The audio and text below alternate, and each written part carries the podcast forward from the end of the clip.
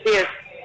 Eh, todo acto de violencia en sí mismo eh, es, es, una, es una situación que, nadie debería tratar porque eh, a ver, yo creo que yo creo que estoy con un grupo de estudiantes que se meta tan justo en el sí, sí.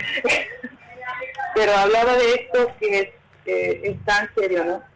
Nadie debería soportar absolutamente ninguna situación de violencia, sea el género que fuese. Ese es el principio de partida para empezar a entender que las situaciones de violencia, aún sutiles, es, es algo que no es que no se deba cometer, no, que nadie lo deba soportar. Nadie puede, nadie puede soportar, eh, debería soportar, ni en el ámbito institucional, ni en el ámbito de la sociedad en general, situaciones de violencia por la sola razón de pensar diferente. Nadie.